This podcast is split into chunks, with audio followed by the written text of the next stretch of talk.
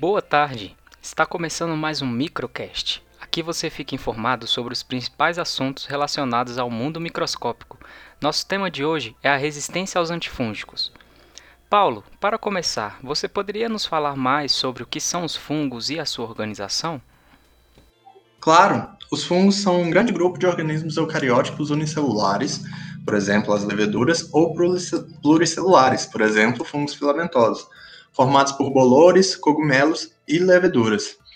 São conhecidas cerca de 100 mil espécies de fungos, entretanto, estima-se que existam cerca de 1,5 milhões. A maioria desses são espécies microscópicas e terrestres que possuem grande importância para o ciclo da vida, já que eles realizam a decomposição de matéria orgânica. Fungos também formam associações simbióticas com plantas, formando as micorrizas, que facilitam o acesso ao nutriente do solo, ou com algas, formando os líquens. Não bastasse isso, os fungos também podem ser fontes de alimentos, e aqui pode ser tanto diretamente, como cogumelos comestíveis, mas também dentro de processos de fermentação de diversos produtos. E também servem como fonte de medicamentos, como por exemplo a penicilina, que é obtida a partir do fungo Penicillium chrysogeno. Os fungos, assim como as plantas, possuem parede celular majoritariamente composta por polissacarídeos. A diferença aqui é que as paredes celulares de plantas geralmente são compostas por celulose, enquanto as de fungo são compostas por quitina. Mas, apesar dessa, dessa semelhança com as plantas, os fungos são mais próximos filogeneticamente com os animais do que com outros reinos, e por isso formam o reino fungi. Ah, sim. Sei agora que os fungos fazem parte do nosso ambiente e que são seres importantes. Mas como nem tudo são flores, sei também que existem fungos que podem causar doenças nos seres humanos. Com certeza. Diferente do cogumelo de Super Mario, alguns fungos podem ser bem perigosos. A gente sabe que cerca de 50 espécies podem causar doenças em seres humanos. E apesar da maioria das infecções fúngicas em seres humanos serem leves, indivíduos com sistema imune comprometido são alvos de patógenos oportunistas que desencadeiam infecções sistêmicas. Os fungos patogênicos podem ser filamentosos, leveduras ou até mesmo dimórficos, quando eles se apresentam nessas duas formas.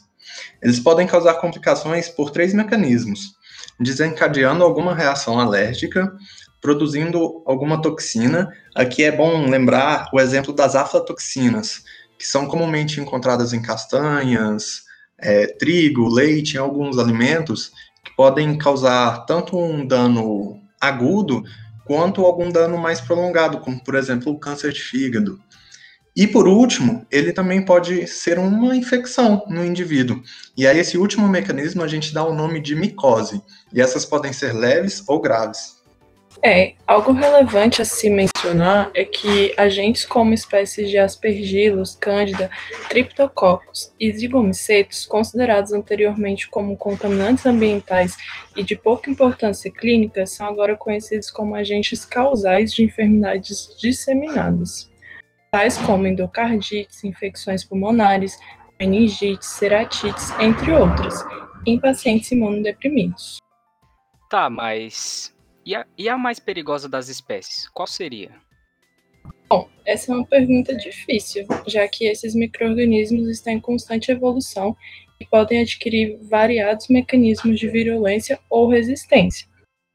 Mas dentre as centenas de espécies descritas, as leveduras do gênero Cândida são importantes agentes de infecção relacionados à assistência à saúde e representam um desafio para a sobrevida de pacientes com doenças graves ou aqueles em período pós-operatório. Achei muito interessante esse assunto sobre resistência. Você poderia explicar? Então, os fungos eles são espertos e criam estratégias para impedir a ação dos antifúngicos, levando a falha terapêutica e risco para o paciente. A resistência ela pode ser intrínseca, também chamada de primária, quando ocorre de forma natural. E aí a gente já sabe que determinado antifúngico não é capaz de diminuir o crescimento daquele fungo. Como, por exemplo, o caso da Candida krusei e glabrata, que são resistentes ao fluconazol.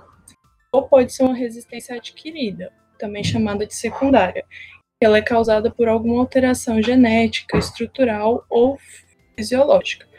Como no caso da substituição de aminoácidos em genes responsáveis pela formação da molécula-alvo, que é o caso dos aspergilos fumigatos resistentes aos azóis. Entre os diferentes mecanismos, eu posso citar a diminuição ou modificação da molécula-alvo, que acaba diminuindo a afinidade pelo fármaco, o aumento da expressão do alvo, o aumento de escoamento do fármaco da célula por meio de superexpressão de bomba de efluxo e formação de biofilmes.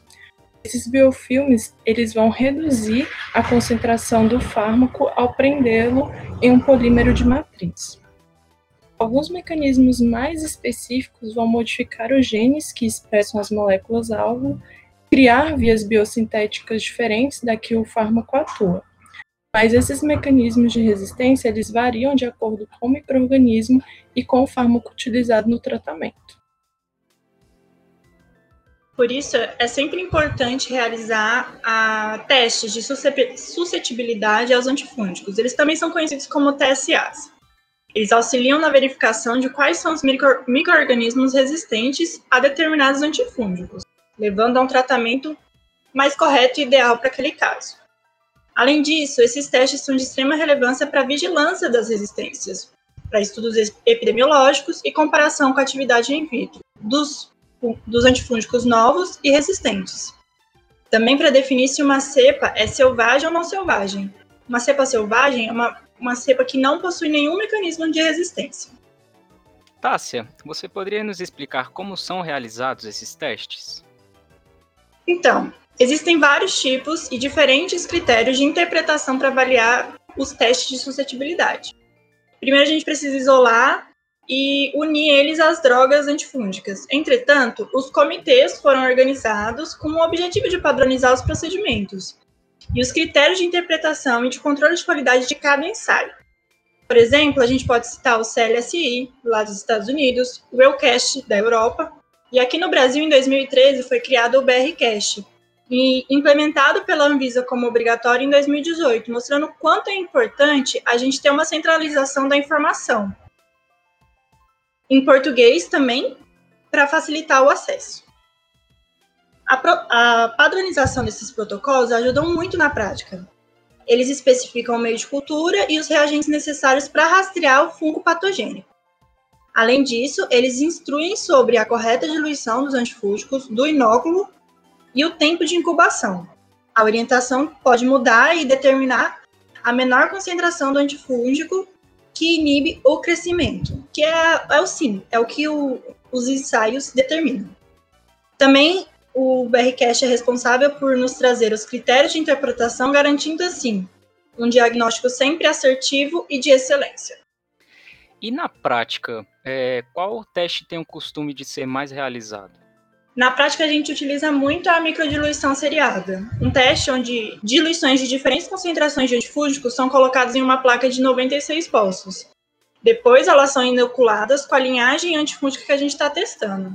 Aí a gente vai definir, depois do seu crescimento, um breakpoint, um ponto de corte, para saber se o mecanismo, se o antifúngico que a gente está testando e o microorganismo, eles possuem uma suscetibilidade ou é intermediário ou resistente.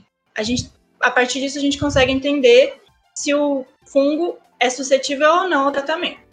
E quanto a esse teste, ele é difícil de ser realizado? Como tudo na vida, a prática leva à perfeição. No início eu tive dificuldades, mas ao praticar todos os dias no laboratório, eu fui perdendo o medo e aprimorando a técnica. É simples, existe um método para a determinação da concentração inibitória mínima em caldo dos agentes antifúngicos para fungos filamentosos formadores de conito, os esporos sexuados. E existe um outro método para leveduras como Cândida e Cryptococcus.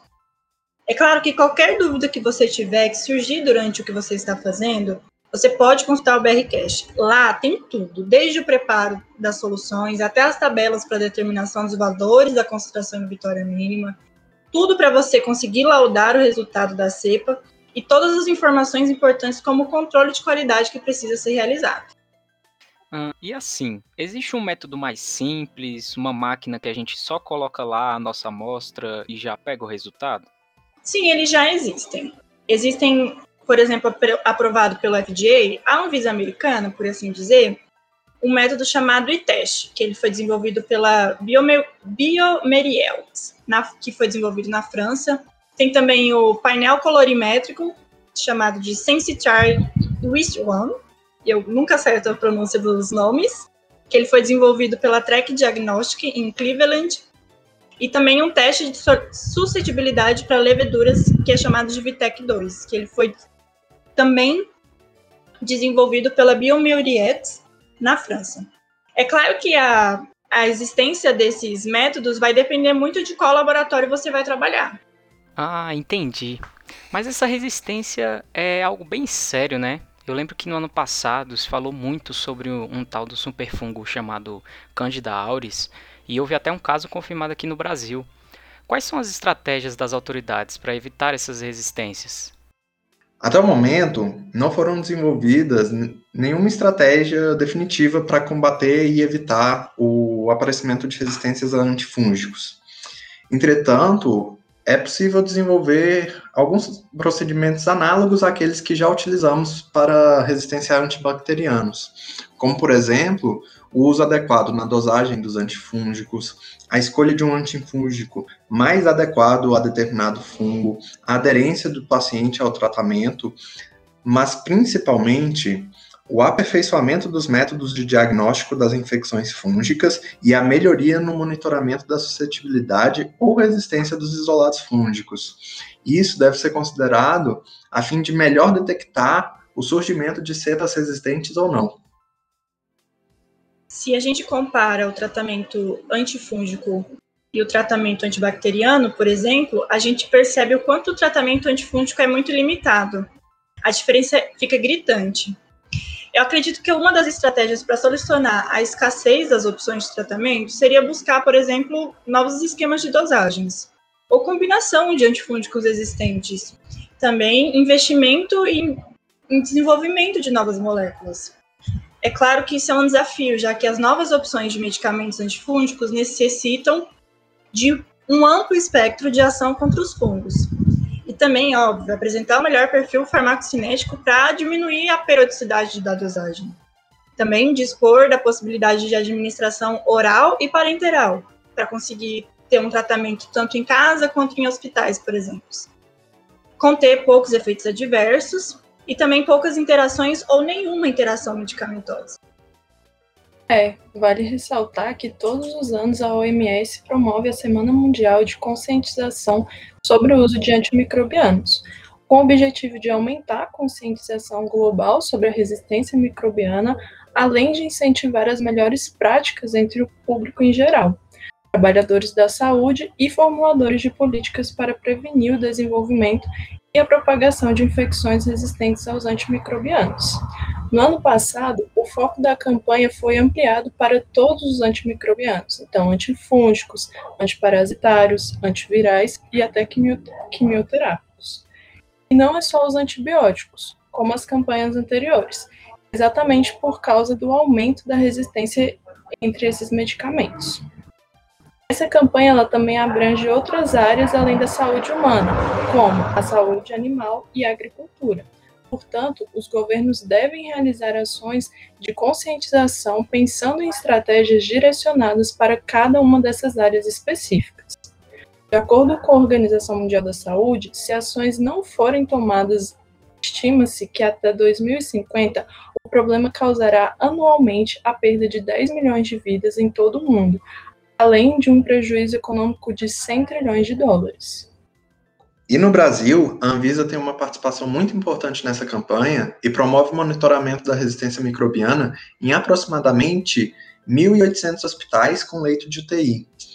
A área da Anvisa responsável por esse trabalho é a Gerência de Vigilância e Monitoramento em Serviços de Saúde, a GVIMS, que é vinculada a Gerência Geral de Tecnologia em Serviços de Saúde, a GGTES, que periodicamente divulga boletins nacionais sobre o assunto.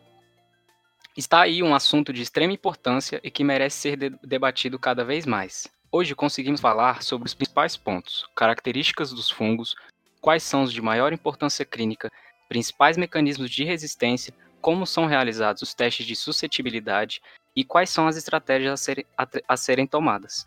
Muito obrigado pela presença de vocês e continue nos acompanhando para saber mais sobre o mundo microscópico. Até a próxima, pessoal!